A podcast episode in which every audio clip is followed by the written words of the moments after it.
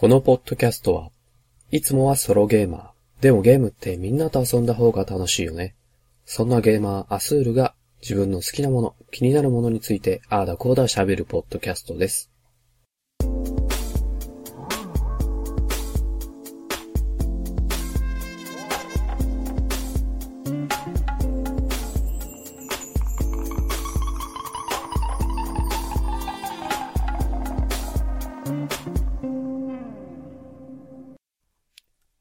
というわけで、第2回始まりました。ソロでおしゃべり、アスールでございます。いやー、めっきり寒くなってきましたね。もう寒いのが苦手な自分には大変厳しい季節にはなってきましたが、皆さんいかがお過ごしでしょうか？こう寒いとね、こんな時はあったかいものをぜひ食べたいですね。あったかいものといえば、そう、鍋ですよね。皆さんは何鍋が好きですかね？自分は、シンプルに、水炊きなんかもいいですが、あとは、そうですね、ありきたりですけど、キムチ鍋なんかも好きですね。あとは、豆乳鍋とかもいいですね。あれは締めでラーメンをやると、なかなか美味しいですね。皆さんは何鍋が好きですかね？他にも色々ありますけども。あとは、鍋に入れる具なんかもね、いろいろありますが、地方なんかね、行くと、それもまたその地方独特のというか、特産品を使った鍋なんかもありますし、そういったものもね、ぜひ食べてみたいですね。自分はあんまりそういうのを食べたことなくてね、もし旅行になんか行ったらぜひそういうものを食べてみたいなと思いますが。あと冬といえばね、もう一つ、おでんがありますが、おでんもいいですよね。このおでんっていう言葉を聞いただけで、胃液が出てきちゃうようなね。そんな美味しい食べ物でありますが、皆さんおでんはどんな具材が好きですか？自分はやっぱり、おでんといえば大根。その次にこんにゃく。あとは牛すじ。その辺がいいですね。他にもね、いっぱいいろいろ具材があるんですけど、うちの家だとね、あの家でたまにおでんを作ってるんですが、そのおでんをやるとき、うちだけなのかな？わかんないですけど、あの、巾着袋ってわかりますかね？えっ、と、油揚げに、えー、具材を入れて、えーおでんで煮込んでるんですが、それで、えーお餅を巾着袋に入れて、えー煮込んだものとか、あとは、えーひき肉を入れて煮込んだものとか、そういうものがうちは出てきますね。おでんって、あの地方によっては、具材がちいろいろ違ってたりとか、関東では当たり前に入れてるものが関西では入ってないとか、いろいろあるみたいでね。それもなんかまた面白いですけども。おでん皆さん、どうでしょう？いかがですか？食べたくなったんじゃないですか？いやー、ね、そんなこと言ってる自分が一番今食べたいんですけど。冬はいろいろ食べ物が美味しい季節ですが、美味しくて温まるものをたくさん食べて、風邪などひかずに、えー、頑張っていきたいものですが、えー、オープニング、こんな食べ物の話をしていますが、本編では全く関係のないゲームの話をすると思います。えー、どうかお付き合いいただければかなと思います。というわけで、オープニングちょっと短いですが、早速本編の方に参りたいと思います。はい。というわけで、では早速本編参りたいと思います。今回ご紹介するゲームは、えーもうお気づきの方いらっしゃるかと思いますが、Call of Duty Black Ops 2になります。こちら、Call of Duty Black Ops 2は、えー、Activision から出ております。FPS ゲームになりますね。もう Call of Duty シリーズといえば、多くの方がご存知かと思いますが、全世界的にもね、かなり売れてますのでね、なかなか普段 FPS をやらないという人でも、このシリーズの名前は聞いたことがあるんじゃないでしょうかね。えー、戦争 FPS と言えばいいんでしょうかね。そういった感じのゲームではございますが、えー、現在、えー、PS3、Xbox 360、あとは PC 版の方で発売されております。こちら、Call of Duty Black Ops 2の、えー、キャンペーンと、あとはマルチをプレイした感想を交えながら、今作の Call of Duty Black Ops 2はどんなゲームなのか、えー、ご紹介していきたいなと思います。今作の、えー、Call of Duty Black Ops 2は、前作 Black Ops はえー、いわゆる冷戦時代に時代背景を置きまして、その時代のお話や、えー、登場する兵器なんかもその当時のものを再現したものを使ってマルチプレイを遊んだりとか、そういった感じの少し現代とは違ったものだったんですが、今作は逆に、えー、未来の話になります。えー、確か舞台は2025年のえー、未来の話になってますね。なので、えー、現代の武器や、あとは兵器なんかをさらに進化させたようなものとか、あとは架空のものとか、えー、今作のブラックオプス2では出てきますね。そんな未来な感じのコールオブデュティブラックオプス2ですが、早速ではキャンペーンの方の、えー、方から行きたいなと思います。えー、自分はまず、まずというか、まだ一周しか、えー、キャンペーンの方はしてないんですが、一応最後までプレイしましたので、え、そんな感想も交えながら、え、どんな感じだったのかご紹介したいなと思います。キャンペーンの方ですね、まず一言で言いますと、面白かったです。前作ブラックオプスも結構面白かったですが、今作の、えー、ブラックオプス2の方はキャンペーン面白かったですね。前作より比べて、個人的にはかなり楽しめました。えー、前作のブラックオプスで出てきた人物が多く登場しまして、えー、はっきり言って、えー、ほとんど新しいキャラクター、えー、ばかりではなく、えー、なんでしょうかね。懐かしのメンバーといいますか。その、前作ブラックオプスで主人公たちだったメンバー、その後の人生のお話から、さらに、えー、陰謀が巻き起こって、えー、前作のキャラクターたちの、えー、キャラクターたちではないですね。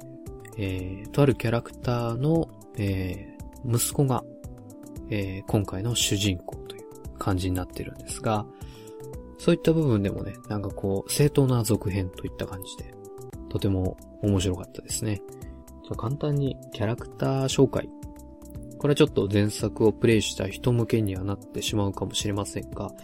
まず主人公、えー、デイビッド・メイソン。このメイソンというのを聞いたら、えー、ピンとくるんじゃないでしょうかね。そう、前作アレックス・メイソンの息子、デイビッド・メイソンですね。で、もう一方、前作から登場しております。ウッズ。今作ではもう、ヨボヨボのちょっとおじいちゃんになってまして、とある施設に入っていまして、えー、車椅子に乗ってるんですが、このウッズ、ウッズおじいちゃんですね。ウッズおじいちゃんが、えー、この前作、アレックス・メイソンの息子である、えー、デイビッド・メイソンと、えー、会って、で、ウッズが昔の話をしながら過去のミッションをやっていくといった感じになりますね。ミッションは過去のものばかりではなくて、えー、現代の、えー、実際にデイビッド・メイソン、息子の方が主人公となって、えー、活躍するミッションもありまして、この過去の話と未来の話を交互に、えー、プレイしながら、えー、今回の陰謀に立ち向かっていくといった感じになってます。全体的な感じで言いますと、えー、かなり、えー、いい意味で漫画的というか、とてもわかりやすい話の展開の仕方で、あの、変に考えずに、こう、キャラクターたちのえー、振る舞いなんかも見ながら、自分も感情移入しやすいゲームだったんじゃないかなと思いますね。えー、人物関係も、こう、わかりやすくできてますので、誰が敵で、誰が味方で、えー、こいつとこいつはどういう風に思ってるのかとか、そういうのも結構わかりやすくなってますので、えー、その辺もゲームしやすかったかなと思いますね。あとは、こう、細かいところで映画的な演出が細かく演出されているので、そういった部分もかなりよくできてるなと思いました。この Call of Duty シリーズはかなり映画的な演出が有名ではあるんですが、今作でもその辺はしっかり、えできていて面白かったですね。全体的な感想はそんな感じになりますかね。あんまりこう話しちゃうと、えー、ネタバレになってしまって、キャンペーン楽しめなくなってしまうと思いますので、えー、シナリオの部分とか、そういった部分はこの辺にしておいて、えー、新たな、えー、キャンペーンの追加要素がありまして、今までの Call of Duty シリーズは、えー、まずですね、武器とか装備っていうのがミッションごとにあらかじめ決まってて、えー、その決められたものを使ってミッションをクリアしていく。そういった感じだったんですが、今作ではなんと、えー、ブリーフィングルームという、えー、作戦を決行する前の、えー、作戦確認画面みたいな、そんなのがあるんですが、その画面で、えー、自分の持っていく装備、例えば、アサルトライフルを持っていくのか、サブマシンガンを持っていくのかとか、そういったものを全部自分でカスタマイズできるんですね。えー、なので、自分好みに、え、武器をカスタマイズして自分の好きなものを持ってって、あとはそのミッションに合わせたものを持っていくということもかなり重要になってきますね。えー、難易度がイージーとかノーマルとか、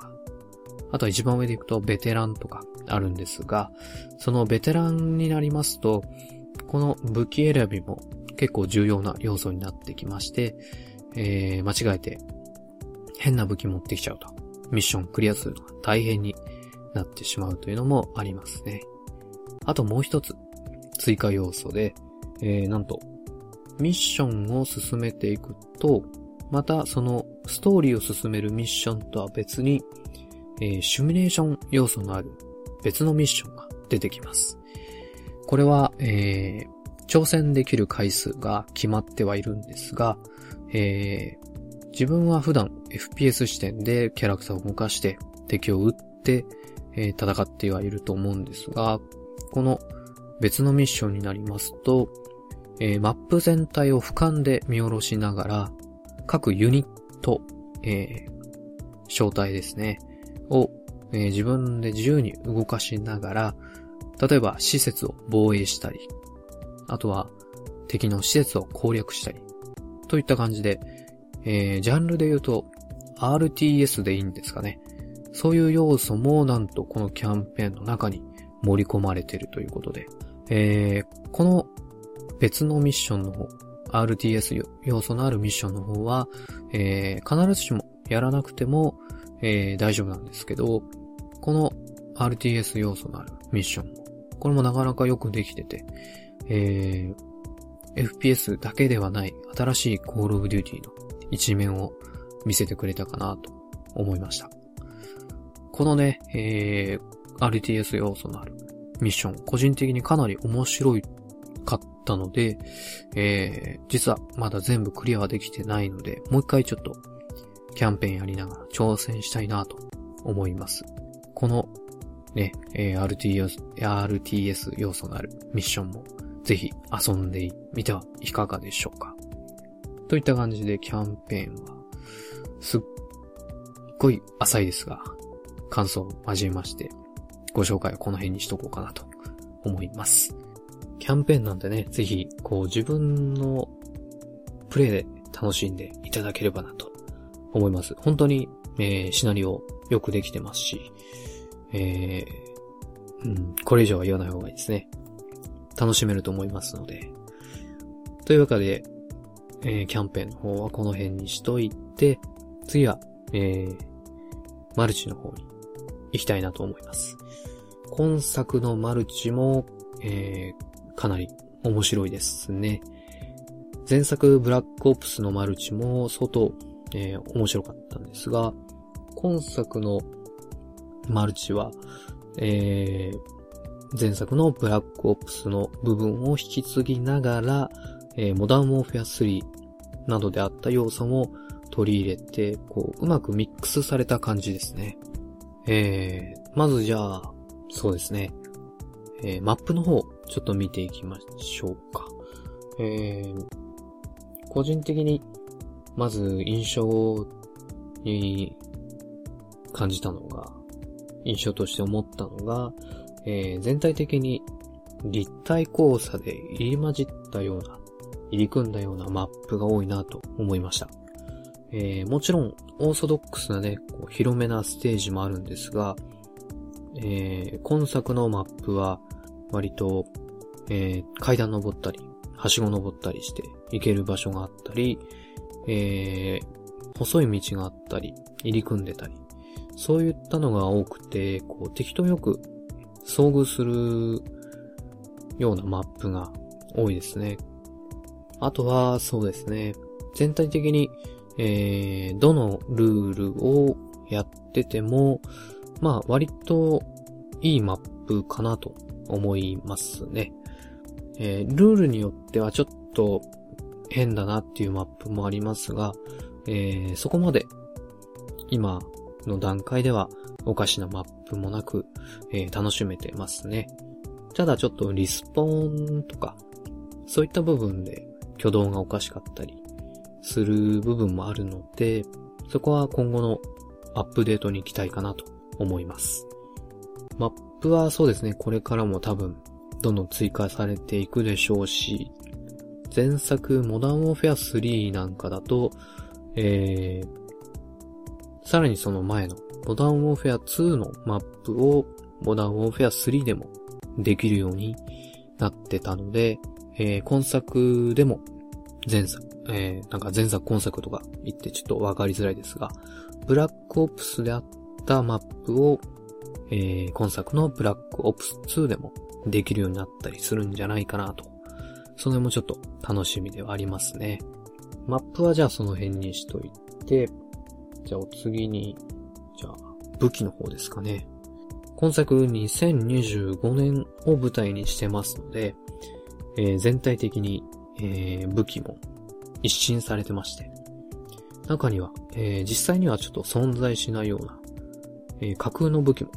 あるようでして、その辺もこう、かっこよくていいんですね。外観がまず、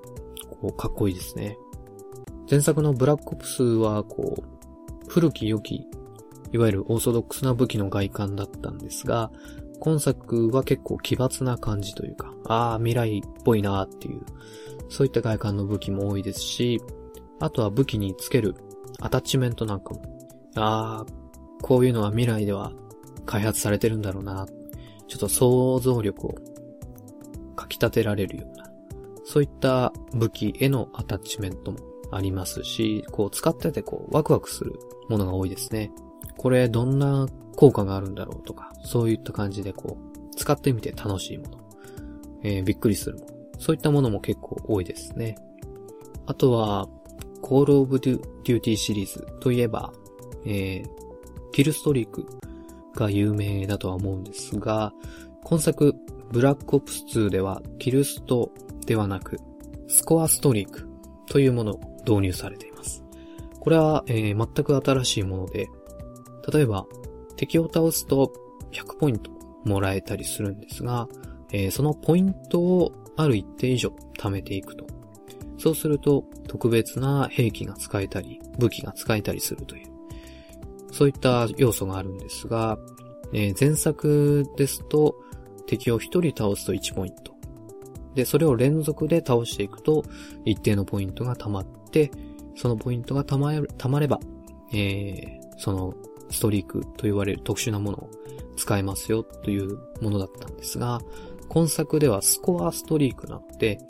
えー、連続で、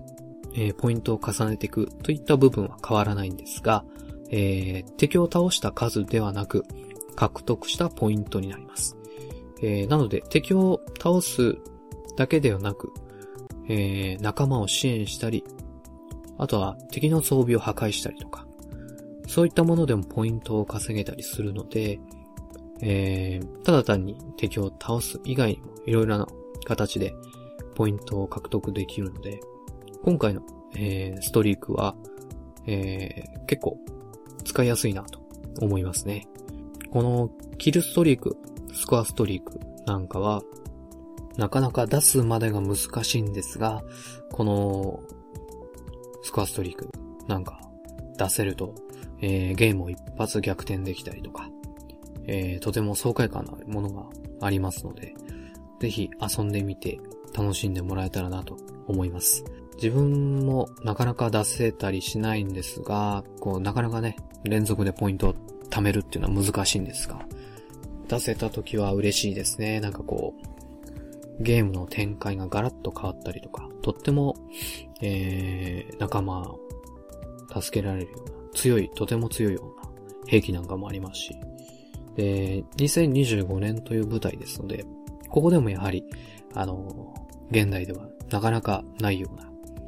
まあ、実際に存在するかどうかはちょっとわからないようなものもありますが、とても未来的で、え使ってみてびっくりするようなものがたくさんありますね。有名なところで言うと、紙飛行機。本当に、えー、紙飛行機のように、えー、そうですね、ラジコンぐらいの大きさのものを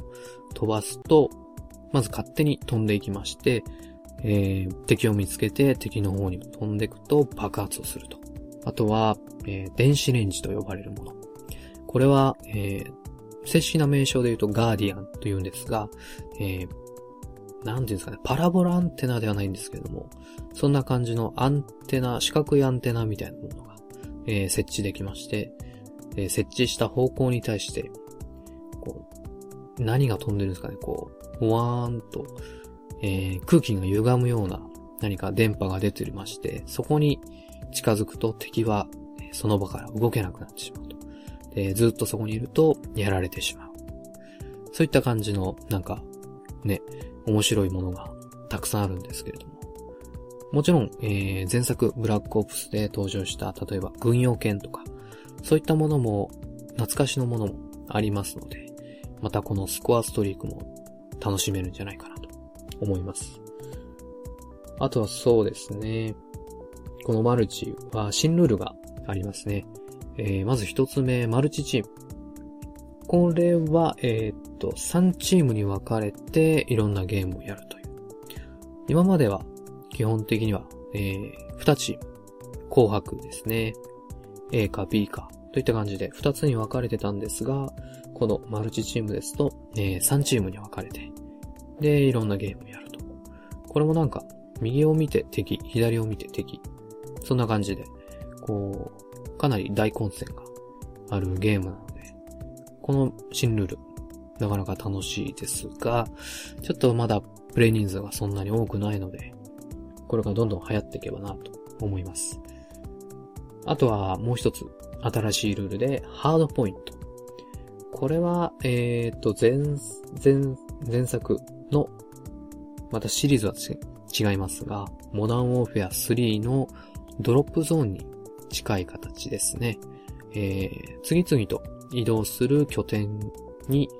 先に、えー、到達したチームがポイントを稼げるという。で、その次々と移動する拠点を、えー、2つのチームで奪い合うといったゲームですね。あとは、えー、ルールというかゲームモード。マルチではあるんですがゲームモードとして、えー、ブートキャンプというのがあります。これは何かと言いますと、えー、実際に人が操っているキャラクターもいますし、あとはボット、えー、コンピューターが、えー、操っているキャラクターも同時に存在するという、えー、人とコンピューターが入り混じったようなゲームルールになります。これはそうですね。どっちかというと、かなり練習向けのマルチのゲームモードになってまして、初心者の方とか、えー、初めて。FPS をやる方なんか、まずここからやってみるのもいいかもしれませんね。で、よく練習モードなんかだと、えー、自分のキャラクターを成長させる。経験値が獲得できなかったりするんですが、このブートキャンプですと、ちゃんと経験値も入りますし、えー、武器の方もいろいろ選べて使えますので、ただ単に練習というのではなく、ちゃんと自分のキャラクターも成長していきますので、その辺はご心配なく、といった感じで、えー、かなり、えー、初心者に優しいルールが導入されてますので、ぜひ遊んでみてはいかがかなと思います。他にもね、全体的にこう細かく変わってて、先ほど、えー、武器の話をしましたが、その武器を設定する画面の方も、えー、今までは、持てる武器、あとは持てる装備、あとはキャラクターにつける能力なんかも、えー、つけられる数が、ほぼ決まってまして、えー、割と似たり寄ったりな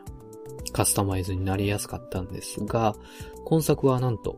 えー、自分のキャラクターに付けられるそういった武器とかアイテムが、えー、割と自由に設定できるようになってまして、自分は10ポイント枠を持ってます。その枠の中であれば、えー、どのように武器や、えー、能力を組み合わせてもいいと。例えば、えー、10ポイントのうち、ポイントを2つ、枠を2つ使って、キャラクターに能力を、普通だったら3つしかできないんですが、そこを5つとか4つとか、そういった感じで多くつけたり。あとは、その能力を削る代わりに武器にアタッチメントをたくさんつけたりとか。本当にこう、各自皆さん自由に自分のキャラクターをカスタマイズできるようになってまして。で、この決められた枠の中でどう組み合わせていくのか。そういった部分もかなりこう頭を悩ませるんですが、この悩む時間が楽しいという。なんでしょうね。こうなんか、モンハンのスキルの付け替えをこう悩むような、そんないい悩ましい時間というか、そういったものもありますね。なので、こう、本当に自分オリジナルのキャラクター、他の人にはないような、えー、全く新しいカスタマイズを作ったりもできますので、そういった部分もとても面白いと思いました。このマルチプレイ、特に、えー、コールオブデューティーシリーズなんかは、なかなか敷居が高いなとか、えー、ハードル高いなと、初心者お断りなんじゃないのと、えー、そういった風に思う方も多いかもしれませんが、全然そんなことなく、自分なんかも全然初心者で、えー、始めて、最初はもう敵にやられまくって遊んでましたが、本当にもうチームに迷惑をかけるような成績だったんですが、えー、それでも、え、全然、例えば部屋を追い出されたりとか、何か文句が来たりとか、そういったことは全くなく、誰しも最初はそんな感じで、えー、ゲームを遊んで、えー、慣れていきますので、自分がやられることなど気にせず、ガンガンガンガン遊んでいただいて、えー、どんどんどんどん上手くなっていただければなと思います。えー、もちろん、パーティープレイなんかもできますのでね、えー、他のフレンドさんとか、えー、呼んで、一緒に遊ぼうといった感じで、えー、一緒に遊んでみるのもいいんじゃないでしょうか。あ、と、そうですね。えっ、ー、と、忘れてましたが、この、えー、ブラックオプスシリーズといえば、もう一つ、えー、マルチの要素として、ゾンビモードというのがあります。このゾンビという言葉を聞いて、今、ゾクッ、ドキッとした人いるんじゃないですかね。ゾンビもあるのっていう。そう、ゾンビもあるんです。なんとしかもサバイバル。さらには、えー、トランジットと呼ばれる新しいゲームモードも、えー、搭載されてますので、このマルチの、えー、対戦だけでなく、仲間と協力してゾンビたちから生き残る。といったゲーム要素もありますので、ここだけでも、えー、遊んでいただいても十分楽しめると思いますので、えー、こんな感じで、キャンペーン、マルチをご紹介してきましたが、えー、気になった方、ぜひ、この Call of Duty Black Ops 2買ってみてはいかがでしょうか。自分はまだゾンビモードプレイはしてないので、えー、またプレイした時なんかに感想をちょっと、えー、話せたらなと思っております。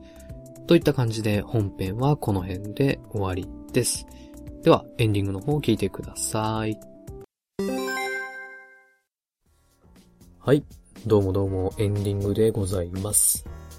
今回は Call of Duty Black Ops 2をご紹介させていただきましたが、いかがだったでしょうか？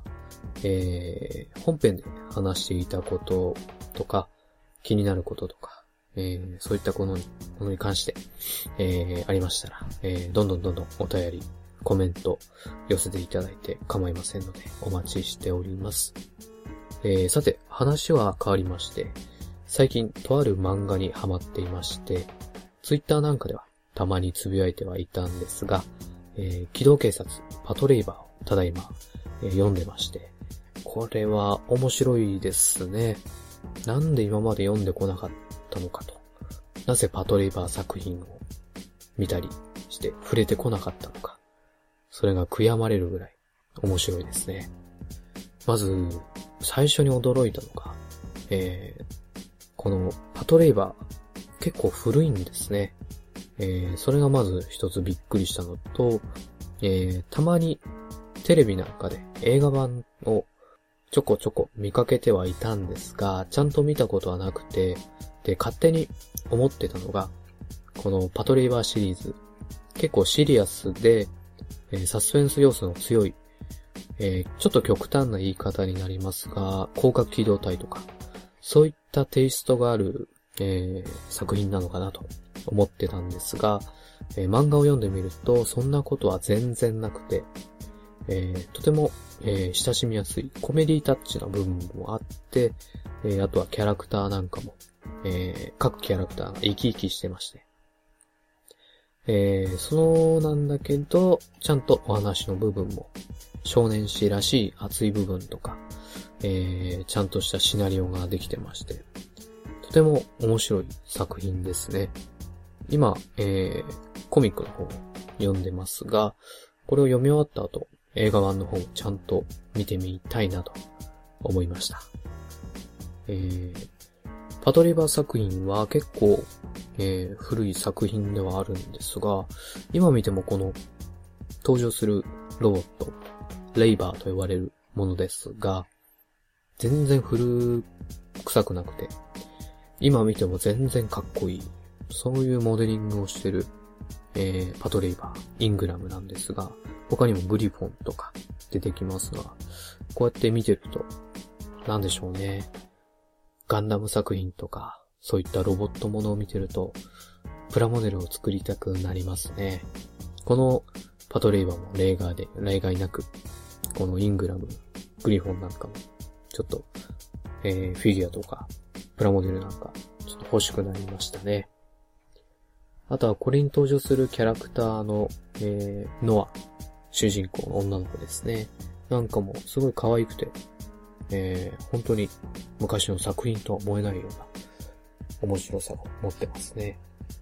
まあ現在まだ最後まで読んでないので、このまま最後まで、えー、一気に読んでみたいなと思っております。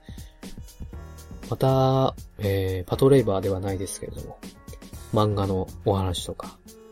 えー、アニメの作品とか、そういったことも本編でお話しできたらなと考えております。今回のソロでおしゃべり第2回ではございますが、えー、今日は、今回はこの辺りでといった感じで。では、最後に、えー、この番組ではご意見ご感想をお待ちしております。どんなことでも構いません。批判も大いに結構です。メールの方は、ソロベリ at gmail.com です。soloberi アット gmail.com です。同時に、ツイッターアカウントの方も開設しております。アカウントの方は、えー、ソロベリ、えー、こちらも soloberi となっております。こちらのアカウントの方、えー、フォローしていただいて、ダイレクトメッセージ送っていただいたり、あとは直接リプライの方送っていただいても構いません。えー、私個人、アスールの方でもツイッターやってます。えー、azul0587、アスール0587でアカウント持ってますので、そちらの方に、えー、メッセージを送っていただいても構いません。といった形で、今回、えー、ソロでおしゃべり第2回お届けしてまいりました。ではこの辺でさようならまた次回です。アスルでした。